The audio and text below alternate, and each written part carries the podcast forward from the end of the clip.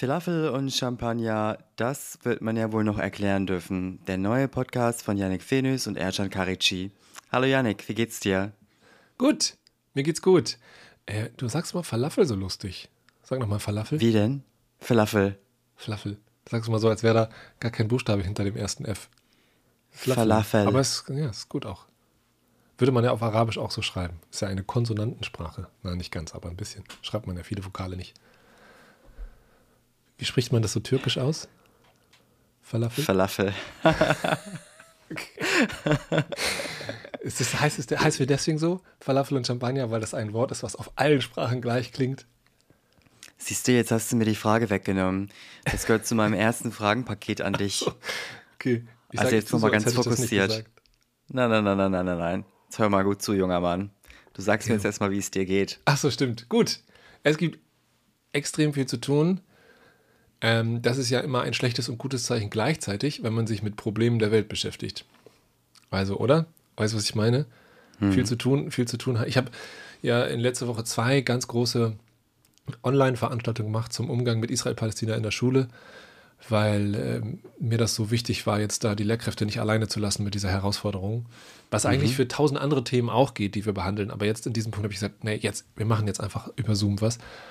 Es waren beides Male 80 Leute dabei, deutschlandweit. Es war extrem äh, gut besucht und ich glaube, es hat ganz gut geklappt. Ja, und da, aber da habe ich auch anmoderiert mit, ja, schön, dass ihr alle da sind, aber ich könnte auch sagen, oh, wie schade, dass sie alle da sind, weil das darauf hinweist, dass es ein Problem gibt und sie Unterstützung beim Umgang mit diesem Problem brauchen. Wäre natürlich schöner, wenn es mhm. nicht so herausfordernd wäre, ne? Ja. Ja. Wie geht's dir? Mir geht's gut viel zu tun, aber ich bin zuversichtlich. Und sag mal, zweite von dritten von drei Fragen. Warum heißt dieser Podcast eigentlich Falafel und Champagner? Ja, warum ist er? Weil wir nach dem dritten Café in Hannover durch die Hannoveraner Innenstadt gelaufen sind und uns gefragt haben, wie nennen wir unseren neuen Podcast? Mhm. Das ist die kurze Geschichte. Ich kann mich nicht mehr so genau. Ich glaube, wir haben einfach ganz viele Themen in einen Sack geworfen, in einen Sack in unserem Kopf und dann äh, haben wir die so Leuten geschickt und ich glaube, deine wunderbare Mitarbeiterin Jill hat gesagt, den müsst ihr nehmen, ist der beste von mhm. euren Ideen, oder? War das nicht so? Mhm. Ja, ja. Und für wen ist dieser Podcast eigentlich? Ja, da muss man jetzt, du sagst für AfD-WählerInnen, ich sag für CDU-WählerInnen. Für alle sozusagen, die, ich, ich fasse das mal zusammen, für alle, die vielleicht das Herz am rechten Fleck haben, aber mit dieser Debatte, wie sie geführt wird, nichts anfangen können, damit überfordert sind, sich darüber aufregen, das Gefühl haben, es wird da irgendwie an den Problemen vorbeigeredet, man darf einige Sachen nicht mehr sagen, nicht mehr fragen, nicht mehr diskutieren. Man hat das Gefühl, in der Ecke gestellt zu werden. Für all die, für all die, die so ein bisschen das Gefühl haben, ey, hier läuft irgendwas falsch. So, man kann über Sachen gar nicht mehr reden. Für all die ist dieser Podcast. Punkt. Stimme runter. Für all die ist dieser Podcast. Wunderbar, sehr gut. Und liebe ZuhörerInnen, wenn ihr euer Herz auch am rechten Fleck habt, dann seid ihr jetzt herzlich willkommen. Schön, dass ihr wieder mit dabei seid. Heute geht es wieder um unser Stichwort Rassismus. Allerdings gibt es ja eine ganz spezielle Form des Rassismus. Und wenn wir uns insbesondere dieses Jahr anschauen, der mhm. Nahostkonflikt, der terroristische Angriff der Hamas auf Israel und die Antwort des israelischen Militärs, also man müsste eigentlich schon sagen, oder nicht mehr sagen Nahostkonflikt, sondern Nahostkrieg. Das mhm. spiegelt sich ja in unheimlich unterschiedlicher Weise auch in unseren oder in unserer Gesellschaft wieder. Wir begegnen dem Antisemitismus wahrscheinlich nochmal auf eine ganz neue Art und Weise. Wir begegnen allerdings auch anderen Diskriminierungsformen, wie zum Beispiel dem antimuslimischen Rassismus. Ja. Und diesen Begriff wollen wir heute auf eine einfache Art und Weise einmal ansehen und versuchen zu, in Anführungsstrichen, zu definieren. Ich weiß, Janik, du magst dieses Definieren ja nicht ganz so gerne. Vielleicht kannst du gleich mal erzählen, warum denn eigentlich ja, nicht? Oder warum du das vielleicht gar auch gefährlich findest. Ja. Ähm, gerne, weil ich das Gefühl habe, Rassismus ist ein Thema, mit dem wir uns vor allen Dingen empathisch nähern müssen. Also emotional nähern müssen, sozusagen. Wir dürfen nicht dabei stehen bleiben, das mit dem Kopf zu verstehen. ähm, sondern wir müssen verstehen, was bedeutet es, von Rassismus betroffen zu sein. Und für mich zum Beispiel aus einer weißen Perspektive ist das etwas, was ich mir sozusagen anschaffen muss. Also das muss ich mir, das muss ich lernen, ja. Und das ist erstmal ein vermeintlich kognitiver Lernakt, aber ich muss es irgendwie im Herzen lernen. Das klingt jetzt ein bisschen pathetisch, aber ich muss mir die Mühe geben und sagen, okay, wie fühlt sich das an? Was bedeutet das?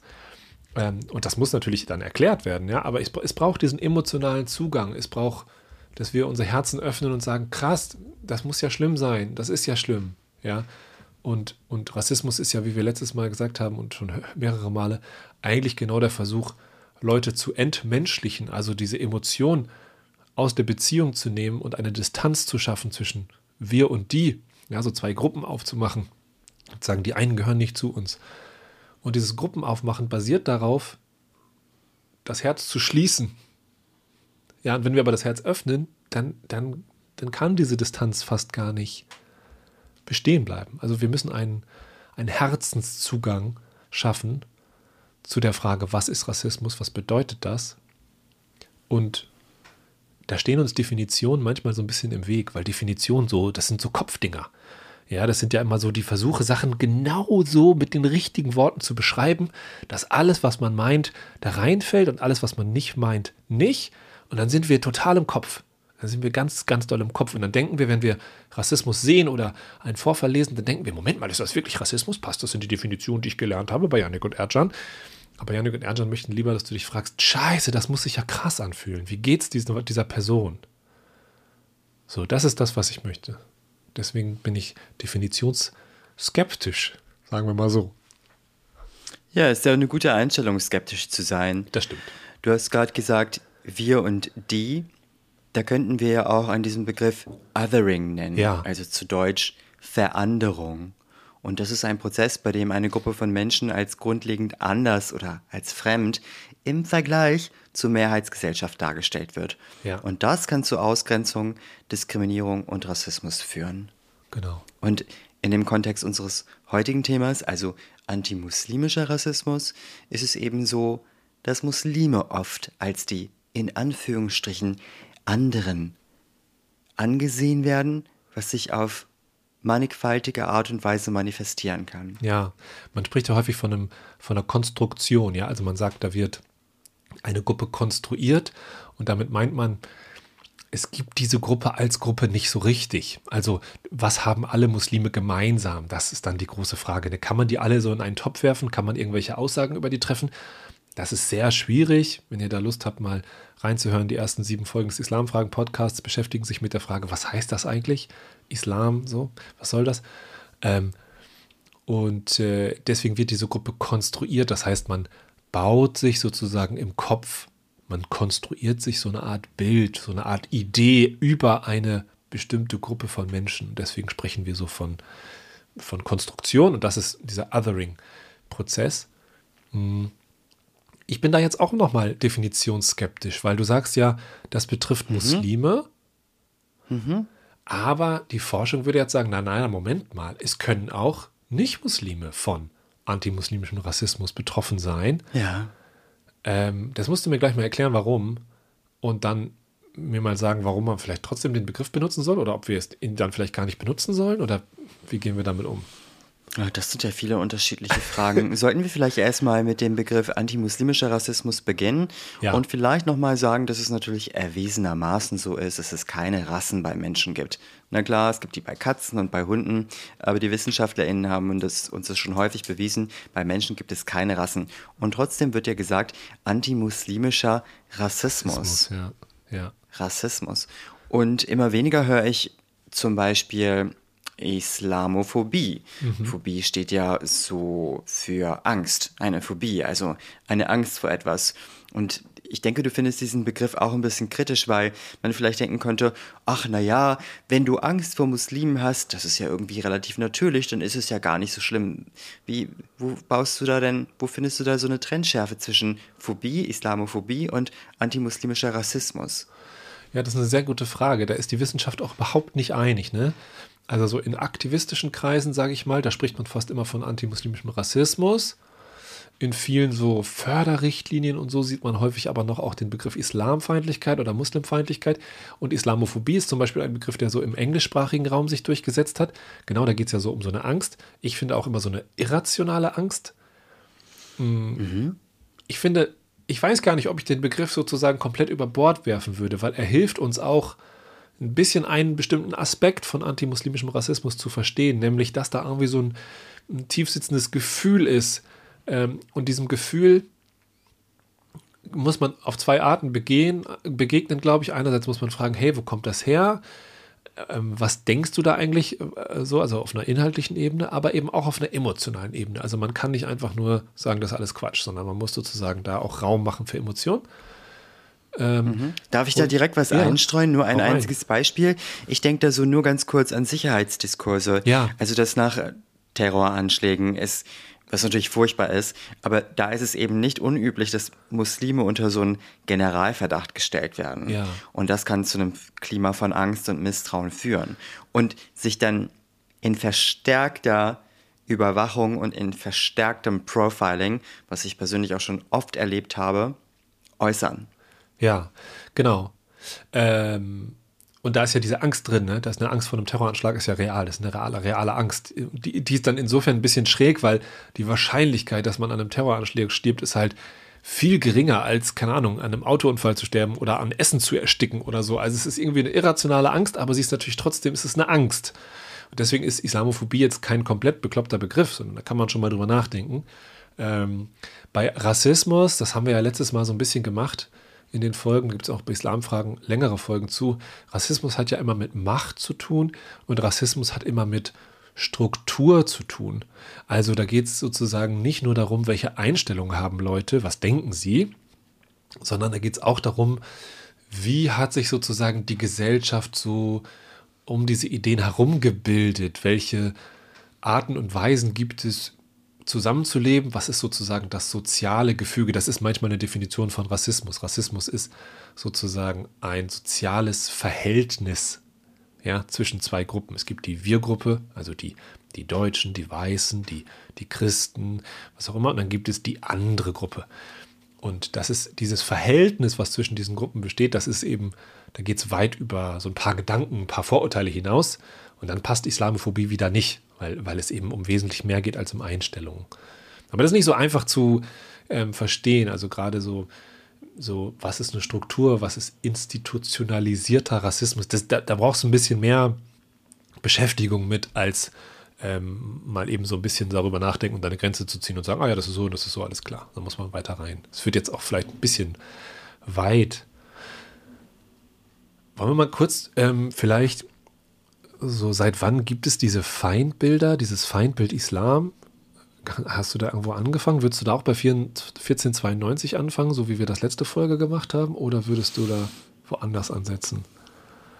Ja, wir haben ja insbesondere auch in unserer letzten Falafel- und Champagner-Folge Rassismus ganz einfach, heißt, die Folge hört da gerne nochmal rein. Und übrigens auch in unser Format Islamfragen, da gehen wir auch nochmal etwas verstärkter auf das Jahr 1492 ein. Ja wo wir diese Reconquista beschreiben. Auch nochmal ein großes eigenes Thema für sich, aber wo wir eben sagen, ja, die Christen erobern die iberische Halbinsel in Anführungsstrichen zurück und vertreiben die Muslime und die Juden oder sie sagen ihnen, hey, ihr dürft hier bleiben, wenn ihr drei Merkmale annimmt, annehmt, und zwar müsst ihr nun christlich sein, ihr müsst nun Spanisch sprechen und ihr braucht das in großen Anführungsstrichen das reine Blut, das weiße Blut. Letztendlich stellten die Menschen, also die Christen damals dann doch fest, dass die Muslime und die Juden, die sie eigentlich vertreiben wollten, dann irgendwie doch in Spanien blieben und sogar in einflussreichen Positionen blieben,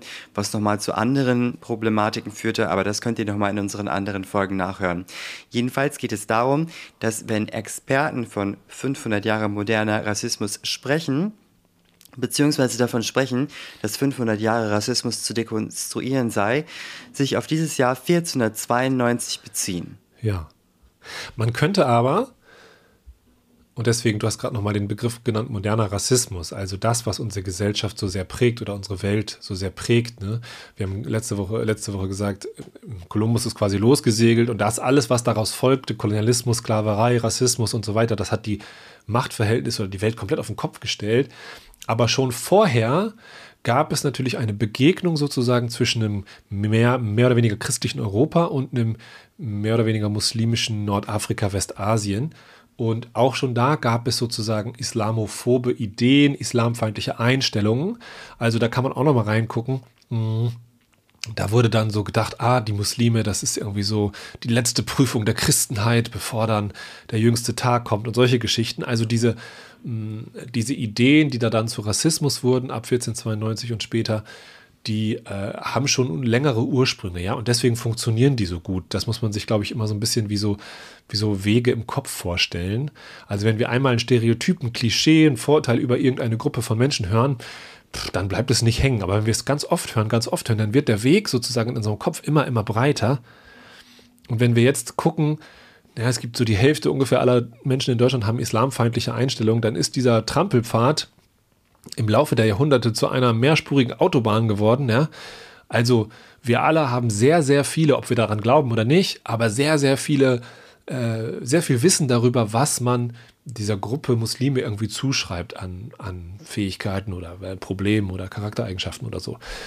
Und das funktioniert natürlich, je häufiger es gesagt wird, desto besser funktioniert es. Ne? Und je länger die Tradition dieser Bilder ist, desto besser funktioniert es. Und genau mit letzter Satz mit 1492, das, was du beschreibst, da wird es dann sozusagen so eine, mm, eine gesellschaftliche, äh, ein gesellschaftlicher Konsens, irgendwie so eine Art System. Es wird eine Struktur daraus. Es wird ein soziales Verhältnis daraus zwischen der einen und der anderen Gruppe. Und die hat mit Macht zu tun und kann, die kann man so verstehen, ja.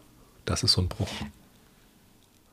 Jetzt haben wir einmal die Vergangenheit reflektiert und das Jetzt reflektiert. Ich mache das auch noch mal ganz kurz. Wenn ich auf die Vergangenheit zurückschaue und auf das Entstehen neuer Religionen zurückschaue, dann ist da ja eine Problematik dieses das Beanspruchen der absoluten Wahrheit. Ja. Und ich glaube, wenn Menschen, egal wie innovativ die Ideologie oder egal wie innovativ oder nicht innovativ die Religion sein mag, mit diesem Anspruch herangehen, also die absolute Wahrheit zu beanspruchen, wird es problematisch. Ja. Und der Sprung zu heute, da dachte ich gerade noch an die Medien, also die Medien als sogenannte vierte Gewalt, neigen ja auch häufig dazu, Muslime sehr ein, einseitig darzustellen. Ja. Also immer wieder im Kontext von Terrorismus, Extremismus, Frauenunterdrückung und so weiter und so fort. Und da muss ich daran denken, wie sehr es doch wahr ist, dass Magazine, Medien, Formate sich erwiesenermaßen mehr verkaufen, wenn sie Angst propagieren. Ja, genau. Das mache ich manchmal in meinen Workshops. Ich gucke mir an, wie sind so die, wie ist die Medienberichterstattung über den Islam in Anführungszeichen oder Themen, die so damit zu tun haben ähm, so zwischen 2001, da war ja 9-11, dieser Anschlag, der natürlich ganz, ganz viel verändert hat in der Debatte, da haben wir auch schon eine Podcast-Folge zu gemacht, ähm, und so der Anfang der, oder Ende der ja, 18, 19, dann Anfang der 20er. Und da sieht man, fast alle Berichterstattung ist negativ. Ne? Und das ist sozusagen das Weiterfahren auf diesen, auf diesen äh, zu Autobahnen gewordenen Trampelfaden, die seit Jahrhunderten in dieser Gesellschaft passieren. Immer wieder die gleichen Bilder, immer wieder die gleichen Bilder. Ähm, und das ist jetzt vielleicht eine Besonderheit des antimuslimischen Rassismus, das ist mir noch wichtig hier zu sagen. Ähm, einerseits hatten wir ja gesagt, okay, nicht nur, nicht nur Muslime sind davon betroffen, ja, so das müssen wir gleich auch noch hinterherbringen, aber irgendwie ist das auch ein schräger Begriff, weil Islam ist ja keine Rasse. Also wie kann man denn von antimuslimischem Rassismus sprechen? Und dann sagst du gerade, Moment mal, es gibt überhaupt keine Menschenrassen. Also auch schwarz sein ja, wenn wir von antischwarzem oder kolonialem Rassismus sprechen, auch Schwarzsein ist keine Rasse. Es gibt keine Menschenrassen. Für mich war es immer wichtig, das zu verstehen, zu sagen, naja, aber die sehen ja irgendwie anders aus als ich. Also es gibt ja offensichtlich unterschiedliche Ethnien oder, oder Hautfarbengruppen oder so. Aber das ist so ein winzig, winzig, winzig kleiner Teil unserer DNA, wie wir aussehen. Daraus lässt sich überhaupt kein Rückschluss ziehen auf, auf irgendwie Intellekt oder Fähigkeiten oder Charaktereigenschaften, sondern diese Idee von Menschenrassen ist einfach viel, viel, viel, viel, viel zu hoch gehängt. Davon, dass wir ein bisschen unterschiedlich aussehen, heißt das längst nicht, dass wir unterschiedliche Menschenrassen haben. Das kann man nicht tragen. Also deswegen, man sagt manchmal, antimuslimischer Rassismus ist ein Rassismus ohne Rassen. Dann sage ich immer, ja, das stimmt, aber jeder Rassismus ist ein Rassismus ohne Rassen. Es gibt keine Rassen. Die werden mhm. eben für diesen Rassismus konstruiert, wie ich das gerade schon gesagt hatte. Und jetzt ist es so, dass es beim antimuslimischen Rassismus zum Teil sehr schwierig ist, das sozusagen wieder auseinanderzunehmen und zu sagen, Vorsicht, weil es natürlich sowas wie Islamismus beispielsweise gibt. Ja, also es gibt ja wirklich Menschen, die sich aus ihrer islamischen Identität heraus irgendwie in die Luft sprengen und sagen Allahu Akbar dabei. Und dann zu sagen, das hat mit dem Islam nichts zu tun, ist schwierig. Das heißt, es ist nicht so einfach, diesen antimuslimischen Rassismus zu, zu entlarven, ja, zu, zu dekonstruieren so festzustellen, wo geht es da um Vorurteile, weil die Rassisten in Anführungszeichen immer sagen können, aber guck mal, der hat das doch gemacht und der hat das doch als Muslim gemacht. Und dann sagt man, na ja, aber. Und dann kommt ein ganz, ganz großes Aber. Und in diesem Aber müssen wir uns über sehr, sehr viele Sachen äh, unterhalten, die ja, in so 20 Minuten Podcast-Folge ein bisschen wenig sind. Also da nochmal der Verweis auf die Islam-Fragen-Folge. Ähm, kannst du nochmal erklären, wieso jetzt auch Nicht-Muslime von antimuslimischem Rassismus betroffen sein können? Es gibt ja Menschen, die wir gegebenenfalls als muslimisch lesen würden. Ja. Und das kann einfach bedeuten, und übrigens, en passant erwähnt, im Antisemitismus ist es ja auch so, mhm, also Feindlichkeit gegenüber Juden und Jüdinnen oder gegenüber Personen, die wir als jüdisch lesen. Ja ist es ja hier im antimuslimischen Rassismus auch so, dass wir Menschen, die wir als muslimisch lesen würden, so diskriminieren können, dass es unter den antimuslimischen Rassismus fällt. Ja, ja. Und da gibt es auch selbstverständlich Formen von intersektionaler Diskriminierung. Also Intersektionalität bedeutet so viel wie ja, Mehrfachdiskriminierung. Mhm. Das ist ein Konzept, da werden Yannick und ich sicherlich nochmal ganz in Ruhe drauf eingehen in einer anderen Podcast-Folge. Aber Intersektionalität ist eben ein Konzept ursprünglich von Kimberly Crenshaw und bedeutet so viel wie Mehrfachdiskriminierung, mhm. dass Menschen also unterschiedliche Identitäten in sich vereinen und aufgrund von unterschiedlichen Identitäten bzw. Identitätsmerkmalen diskriminiert oder rassistisch diskriminiert werden können. Und diese Merkmale, die verstärken sich, die verschränken sich miteinander und verstärken sich dann gegenseitig nochmal. Aber nochmal zurück zu den Muslimen. Kannst du, kannst du da nochmal also, ein Beispiel nennen für Intersektionalität? Was, mhm. was, was wäre ein Beispiel von Mehrfachdiskriminierung? Ja. Wie kann ich mir das vorstellen? Natürlich. Also stell dir vor, eine Frau, die schwarz ist und die lesbisch ist und die dann noch eine Person mit Behinderung ist die wird aufgrund ihrer unterschiedlichen Identitätsmerkmale diskriminiert. Sie erlebt Sexismus aufgrund dessen, dass sie eine Frau ist. Sie erlebt anti-schwarzen Rassismus aufgrund dessen, dass sie schwarz ist. Sie erlebt höchstwahrscheinlich, ganz wahrscheinlich Queerfeindlichkeit, weil sie queer ist, weil sie lesbisch ist. Aha. Queer ist ja nur so ein Sammelbegriff. Und sie erlebt Ableismus bzw. Ableismus aufgrund ihrer Behinderung. Ja. Okay, und dann, so wie ich das verstehe, kann das sich natürlich auch noch, also es sind nicht nur einfach vier Diskriminierungen aufeinander gestapelt, sondern ähm, zum Beispiel jetzt Feminismus kann weiß sein. Also man kann gegen, gegen das Patriarchat kämpfen, aber dabei schwarze Frauen zum Beispiel nicht im Blick haben. Ja, das heißt, mhm. es kann auch sein, dass die Bewegung gegen diese Diskriminierung dann nicht alle mitdenken. Das macht es nochmal ein bisschen komplizierter, aber das Genau, wir machen nochmal eine Folge dazu, glaube ich, ist eine gute Idee. Wir machen nochmal eine Folge dazu. Und viele Muslime gehören ja ethnischen Minderheiten an und erleben dann auch Überschneidungen beziehungsweise diskriminierende Überschneidungen ähm, von, von, von religiöser und ethnischer Diskriminierung. Also das macht es total schwierig, die Erfahrung von Muslimen ausschließlich auf Religiosität oder Ethnizität zu, zu beschränken. Ja. Ähm, vielleicht fange ich nochmal mit mir selber an. Also ein Beispiel für Intersektionalität ist natürlich nicht das beste Beispiel und in gewisser Weise, es wird jetzt ein bisschen persönlich, ich hoffe, das ist in Ordnung, für zwischen den, für zwischen den Stühlen stehen. Das erlebe ich zum Beispiel auch, indem ich gewissen, gewissen, nicht vielen, einigen muslimischen Freundinnen nicht muslimisch genug bin. Ja. Und einigen mh, mm, zum Beispiel queeren, weißen, christlichen Bekannten zu muslimisch bin. Mhm, mh. Mm, dann gibt es eine Form von Queerfeindlichkeit, die ich natürlich auch, nicht nur, nicht nur, die ich auch in muslimischen Communities erfahre. Ja. Dann bin ich einigen zu türkisch, dann bin ich anderen wiederum nicht türkisch genug. Ähm, wenn ich mich dann mit dem Türkischsein irgendwie identifiziere, dann gibt es äh, ich sag mal, autochtone deutsche Personen, die sagen, wie kannst du dich nur mit dem Türkischsein identifizieren? Du bist doch hier in Deutschland geboren. Also es ist ein oh riesengroßes ja. Durcheinander. Und das war bisher nur die Oberfläche. Ja. Ich wollte nur dieses zwischen den Stühlen einmal kurz anreißen. Und ich meine, ne, du sitzt jetzt hier und kannst darüber lachen, weil du, weil du professionell bist, weil du schlau bist, weil du das alles reflektiert hast und durchdacht hast. Aber meine, meine, meine Impulsfrage, und das führt zurück zu der Frage, warum ich definitionsskeptisch bin, sollte jetzt nicht sein, hm, welche Formen der Diskriminierung passen auf Ernjan, sondern krass, mhm. das muss sich ja mega scheiße anfühlen und das ist doch mega anstrengend. Und für diese Art von, ähm, für diese Art von Reaktion möchte ich sensibilisieren, ja, damit wir, dass wir eben nicht im Kopf auf sowas reagieren, wenn wir das erfahren, wenn wir das erleben, dass Menschen Ausgrenzung und Rassismus auseinander ausgesetzt sind, sondern dass wir im Herzen und im Bauch reagieren und sagen, wow, krass, wie geht's dir gerade? Dass wir diese Perspektive ja, genau. einnehmen. Ne? Krass, wie geht's dir damit? Und, und das ist jetzt ja auch, was ich in diesem Israel-Palästina-Ding immer wieder, immer wieder, immer wieder, immer wieder sage. Leute, guckt darauf, wie es den Menschen geht, die da direkt von betroffen sind von diesem Konflikt. Das ist super anstrengend und versucht da empathisch zu sein. Da geht es nicht um, um wie die richtige Position oder das besonders Schlaue zu sagen, sondern da brauchst Raum für Emotionen. Ja.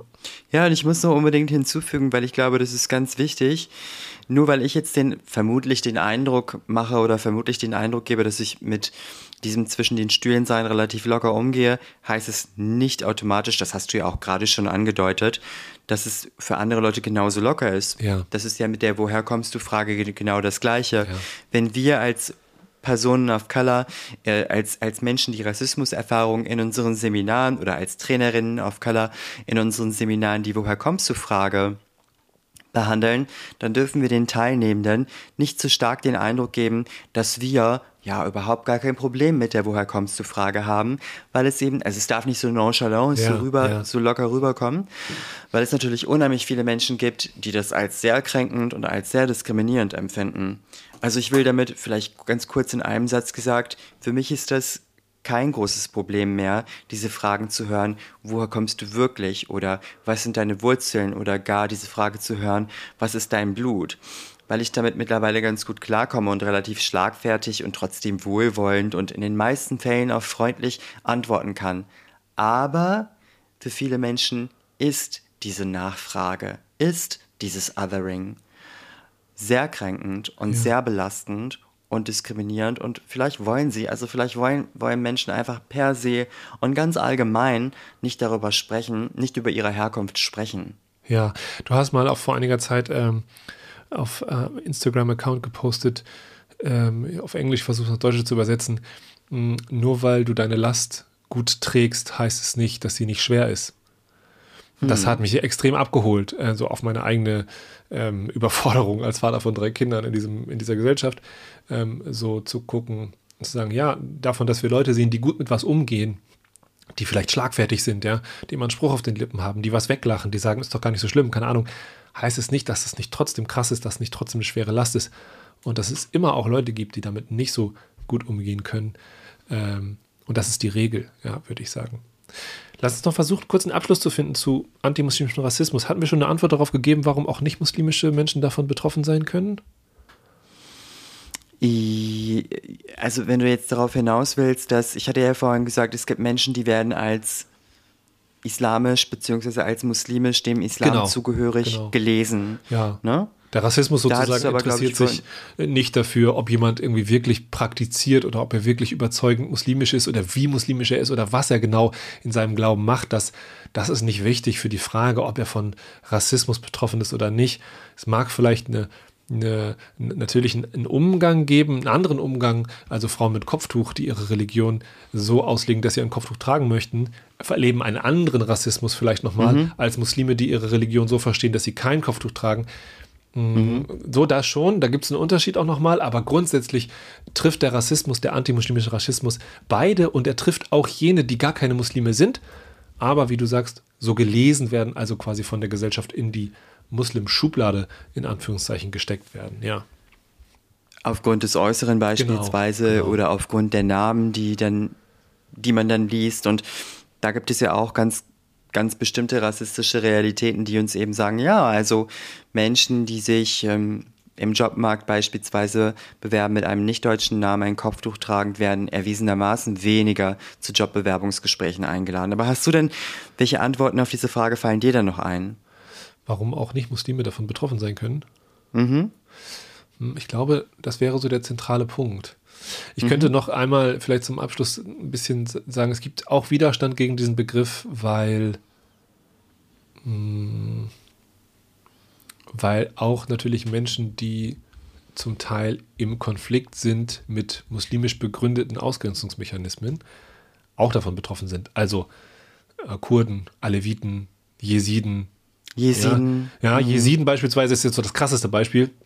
Jesiden, die vor dem sogenannten Islamischen Staat geflohen sind, ja. also vor Muslimen geflohen sind, die ihre Religion pervertiert haben und die, die, deren erstes Merkmal nicht ist, dass sie Muslime sind, sondern dass sie Terroristen sind, also die man sozusagen als Terroristen ansprechen sollte, nicht als Muslime und so benennen sollte, die aber trotzdem natürlich ihren Terrorismus hm, islamisch begründen. Ähm, die sind gleichermaßen von antimuslimischen Rassismus betroffen wie die, die sie umbringen möchten. Also das ist irgendwie schon ein schräger Sammelbegriff der teilweise ja auch Irritation äh, hervorruft. Ähm, das kann ich schon sehr gut nachvollziehen. Ähm, Im Moment, naja, wir sind noch auf der Suche nach was Besserem, würde ich sagen. Also diese Debatte, das kann ich nur grundsätzlich nochmal sagen, zu allem, was wir hier behandeln. Wir sind ja auf dem Weg als Gesellschaft, uns mit diesen Themen auseinanderzusetzen. Also, wenn wir uns nochmal anschauen, auch zu Antisemitismus gibt es noch so, so viel zu sagen und es gibt so viel dazu zu tun und wir erleben ein ums andere Mal auch gerade heute, dass wir in keiner Weise dieses Thema hinter uns lassen sollten als Gesellschaft und in keiner Weise wie alle sensibel genug und reflektiert genug sind. Aber da hat immerhin eine Auseinandersetzung im großen Stil in Deutschland stattgefunden. Über Rassismus, über antimuslimischen Rassismus sind wir da noch lange nicht. Da sind wir gerade ganz, ganz am Anfang. Und hm. deswegen ist es so wichtig, dass wir hier auch nochmal die Basics legen und ganz grundsätzlich darüber sprechen, was heißt das eigentlich, ja? Und dass wir hier zeigen, okay, diese antimuslimischen Bilder, die gibt es schon seit Jahrhunderten wirklich ähm, noch, noch länger auch, als es diesen Rassismus gibt. Aber der Rassismus greift das dann auf und macht daraus so eine, so eine Struktur, so ein Verhältnis, so ein System. Äh, und das ist in Europa spielt in Europa eine sehr, sehr große Rolle. Und gerade in den letzten 20, 30 Jahren seit 9-11 ähm, sehen wir, dass es sehr, sehr, äh, sehr, sehr viel Raum einnimmt und auch in meiner Arbeit sehr viel Platz einnimmt. Und es ist für Leute teilweise sehr schwierig zu, zu dekonstruieren und damit umzugehen. Ja, Wow, es geht also immer weiter und weiter. Wir freuen uns riesig darauf, euch viele weitere Folgen aufzunehmen. Bald kommt sicherlich auch eine brandneue, wunderbare Islamfragen-Folge. Aber bis dahin könnt ihr ja nochmal alle anderen Folgen, die wir in den Formaten Islamfragen und Falafel und Champagner aufgenommen haben, hören. Wir wünschen euch einen wunderschönen November. Geht mit Achtsamkeit und Wertschätzung durch die Welt und denkt daran, just because I, I smile while carrying it doesn't mean it's not heavy. Also auch wenn Menschen lächeln und lachen und ein positives Lebensgefühl geben, heißt es nicht, dass sie nicht auch Schwierigkeiten hätten. Ähm, und das gilt es auf jeden Fall zu wertschätzen. Genau. Vielleicht haben wir mit dieser Folge ein kleines Stück dazu beigetragen, sensibler zu werden. Schickt sie gerne weiter, dann ähm, helft ihr uns, den Sinn und Unsinn dieses Podcasts zu, zu erfüllen. Sagt uns, worüber wir sprechen sollen, was es mit euch macht und wir sehen uns, hören uns nächste Woche. Bis dahin. Und schickt sie an CDU-Wähler ja. und an AfD-Wähler. Und überall hin. Bitte, bitte, bitte. Bitte. Ciao. Ciao, ciao, ciao. Bis nächste Woche.